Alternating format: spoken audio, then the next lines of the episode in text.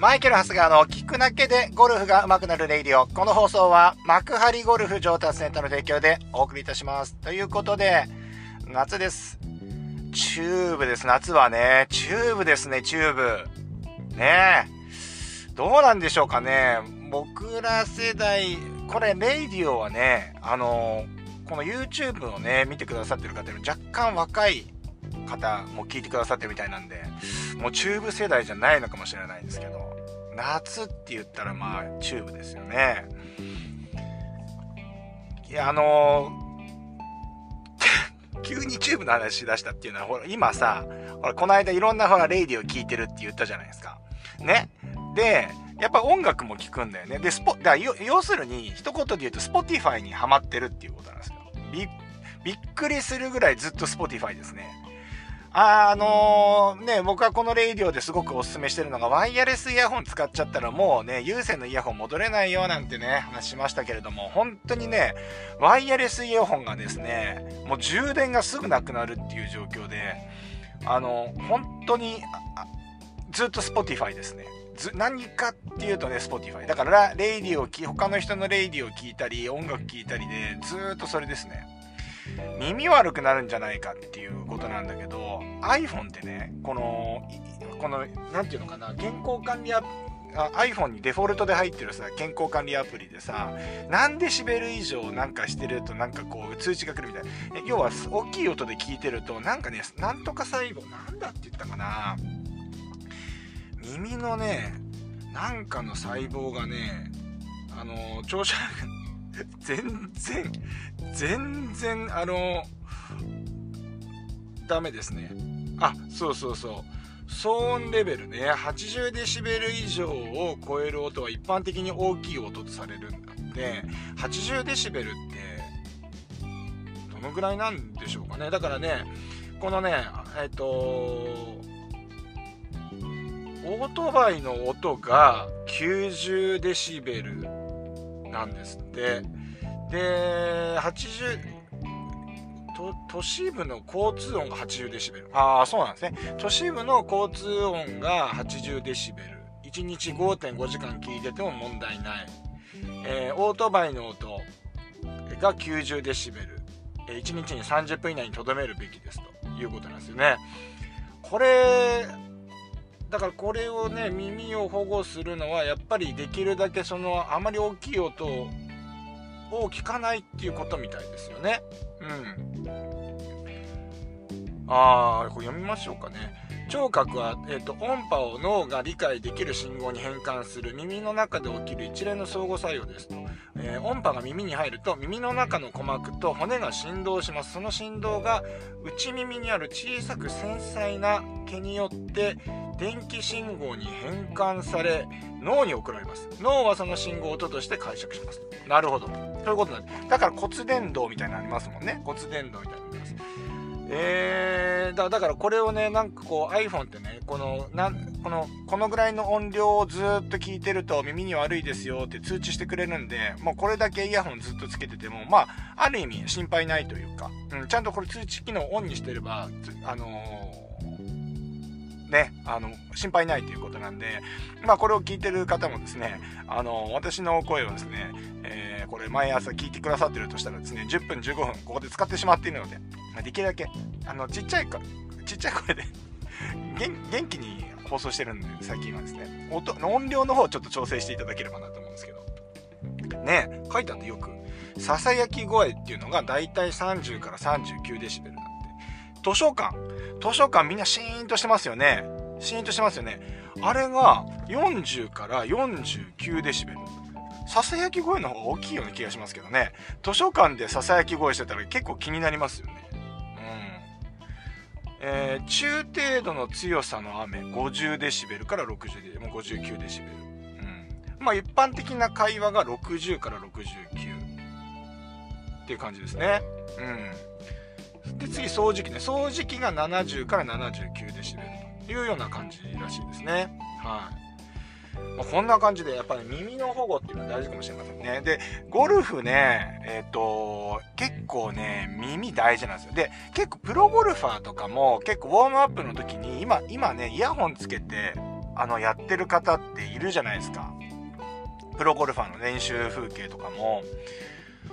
意外とあれってよくよくできるなと思うんですよ。結構僕は耳から入ってくる情報って大きいんですね。今の聞いててもやっぱりこう、はい、耳から入ってくるものをそれを電気信号に変換して脳に伝えて脳がそれを、えー、音として認識するっていうことだと思うんですけど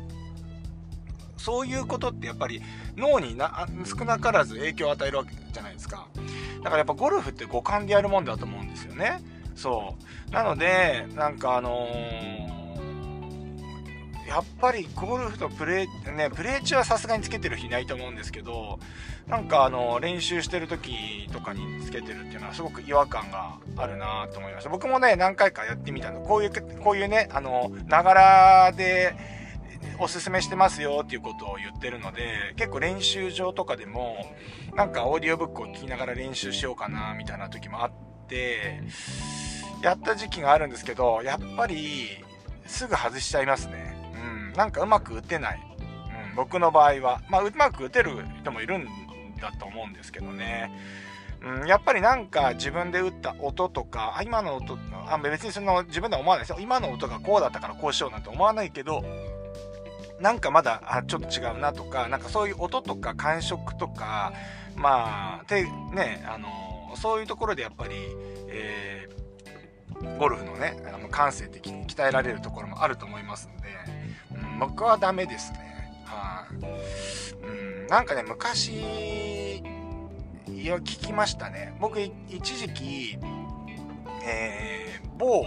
大学のですね、えー、スポーツ科学科、あ、スポーツ科、スポ、あのー、スポーツ、予選も言っちゃうとまずいのかな。えっ、とあ、ある大学のですね、非常勤講師としてですね、えー、やってたんですよ。で、しかもそのゴルフのね、あのやったことない、え子がですね、もうボンとね、ゴルフ場に40人ぐらい来るわけですよ。ね。で、40人、あの、ゴルフ場に缶詰になってね、まあ、昼は、あの、僕のレッスン、で、午後はゴルフの講義っていうのを4日やって、最後の4日目の午前中にみんなでハーフラウンドしてコンペみたいなことして、まあ、あの、終わりみたいな。で、しかもそれはね、あの、それでも単位取れるみたいな感じで、非常勤講師としてやってた時期があったんですよ。で今コロナでね、もうそれできなくなっちゃったんで、僕は一回そこで退任したんですけれども、えー、まあそこで、やっぱりあのまあ、め、あのね、あの教授の方がいるじゃないですか。ね、教授の方がいて、教授の方にゴルフの部門だけ僕がやってるっていう感じで、いろいろその現場にもですね、まあ大体が教授の方もゴルフ大好きな人がいるんで まそれでゴルフの授業作ったんじゃないかなと思ったんですけど、えー、っとね、そういう、その方とかもね、やっぱね、箱根駅伝とかで大活躍されていて、もうまだ未だに記録破られてない方なんじゃないですかね。めちゃめちゃかっこいい人なんですけど、ね、かっこいい。で、かやっぱね、年取ってもかっこいいんですよね。そう。で、その方といろいろ、その、なんていうんですか、夜ね、あの、授業が終わった後、まあ、酒飲むのも好きなんで、先生ね、先生方とそれも、まあ、一応それも、まあ、せね、あれですよね、あの、コミュニケーションとして終わった後飲むんですよ、必ず。ね。で、飲みながら、やっぱりそのゴルフの話だったり、その陸上と、その、ゴルフののところとかをね、ちょっとその、比べるというかね重ね合わせてなんかこうまあ、すごく勉強になるんですよ。話とか聞いて。足の運びとか足っていうのはこういう風になっててとかってこうやって跳ねるんでここで蹴ってみたいな話をしててあそれゴルフも一緒ですねとか、まあ、ゴルフでこうですよねとかあのあとメンタル的なところも含めてアスリートをねずっとまあ自分はアスリートでやってきてるしもうもちろんそこの大学もやっぱ強いですからね、えー、強いのでやっぱり、えー、とても僕としても勉強になるですけれどもその中でやっぱりやっぱ走ってる方とか結構あのもっとイヤホンつけて音楽聴きながらとか走ったりしてるじゃないですか。で、僕もなんかすごい走るの苦手で、暇なんですよね。暇なのがすごい嫌なんですね。走るのは別にいいんですけど、ずっと走ってるっていうのがすごいなんか暇だっていうことと、なんか時間がもったいない気がしちゃって、なんか僕もイヤホンとかつけちゃったりしてたんですけど、その先生と話した時も、やっぱり、あのー、その人につけないと。で、やっぱ風を切る感覚とか、風を切る風の音とか、なんかそういうのを感じてやらないと、やっぱり、あのー、早くなんないみたいな話もしてね。うん。だからやっぱりその、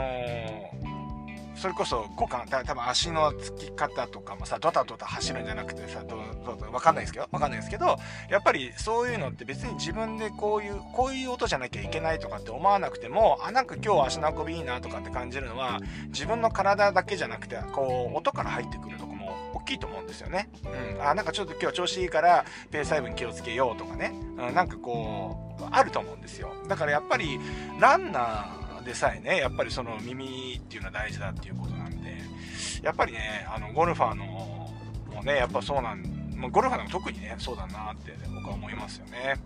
うん、皆さんどうですか？あの、やっぱり、ながらでね、あの、このラジオを聴きながら、あの、練習してる方とかもいるんですかね？うん。まあ、イヤホンじゃなきゃね、いいと思うんですけど、さすがになんかね、練習場でバカバカそのレイを、僕のレイとかね、音楽かけながらやってたらですね、周りの人に怒られちゃいますからね、なかなかやっぱりイヤホンつけなきゃいけないと思いますけど。うん。まあ、そんな感じで、なんか今日はね、なんか音の話になりましたけれども、ちょっと違う話しようと思ったんだけど、なんか、あれですね、あの、音の話し始めたら、ちょっとそれで10分経っちゃいましたね。10分経っちゃいました。うん。はい。まあそんな感じでですね、えー、今日は終わりにしたいと思うんですけど、今、あの、僕の YouTube 見てる方だったらわかると思うんですけど、ね、あの、ローラさんって出てると思うんですよね。ローラさんってその結構ほら派手な感じのね、なんかいるんですけれども、ぐ今、あの朝、今、あのこの収録前ね、コンビニ寄ってから今ちょっと収録してるんですけど、ばったり会いました。びっくりしてました。びっくりしましたね。何か夢かなと思いましたけど、はい、ただそれだけの話です。はい。まあ、そんなわけで、皆さんもですね、えっ、ー、と、これをね、ながらで聞いてると思いますので、あまりね、大きい音で聞かない。まあ僕のレイディオはですね、まあ喋りってるだけなんであれなんですけど、音楽とかね、聞くときもですね、やはりこう、あまり大きい音で聞かないように、あのー、注意していただければなと思います。やっぱり耳もね、大事なところですので、うん。そんな感じで。あ、そうだね。だからそのね、1個ね、あの、おすすめおすすめ。やっぱり iPhone を使ってる人は、やっぱり AirPods Pro 結構おすすめで、僕は AirPods Pro 派なんですけど、あの、カナル式っていうんですかね、耳塞いじゃうタイプなんですよ。なんで、あれが苦手だとかね、痛いっていう人はもうダメなんですけど、この AirPods Pro の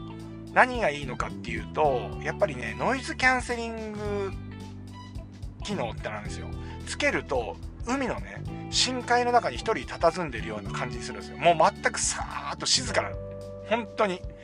周りのノイズっていうのをこれ、これだけあったんだっていうのをね、静かなところでつけてもそれを感じるんですよ。うん。なんでそのノイズキャンセリング機能を使うと、なんでいいかっていうと、まあ、周りの騒音もないっていうのもそうだし、あとは、ちっちゃい音でもはっきり聞こえるんですよ。うん。だから、わざわざわしたとこだとやっぱりイヤホン聞いてつけてても結構大きめの音になっちゃうじゃないですか。で、それを、あの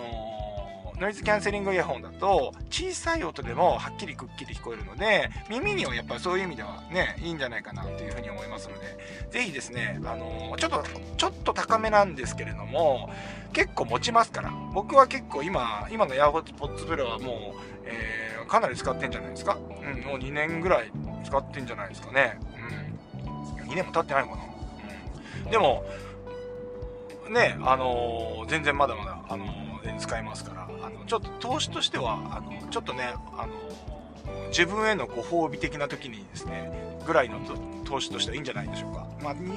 えっ、ー、と、2万、2万いくらだったと思いますけど、今値段がどんどんね、物価が上がって、だんだん上がってますから、今いくらになってるのかわかんないですけど、2年前よりかちょっと高くなってるとは思いますけどもね。はい。AirPods Pro じゃない、AirPods Pro じゃなくても、ノイズキャンセリング機能おすすめです。なぜならば耳にいいということでですね、まあ、ご参考になってしていただければな、これからね、買う方はね、参考にしていただければな、というふうに思います。そんなわけで今日もいってらっしゃい。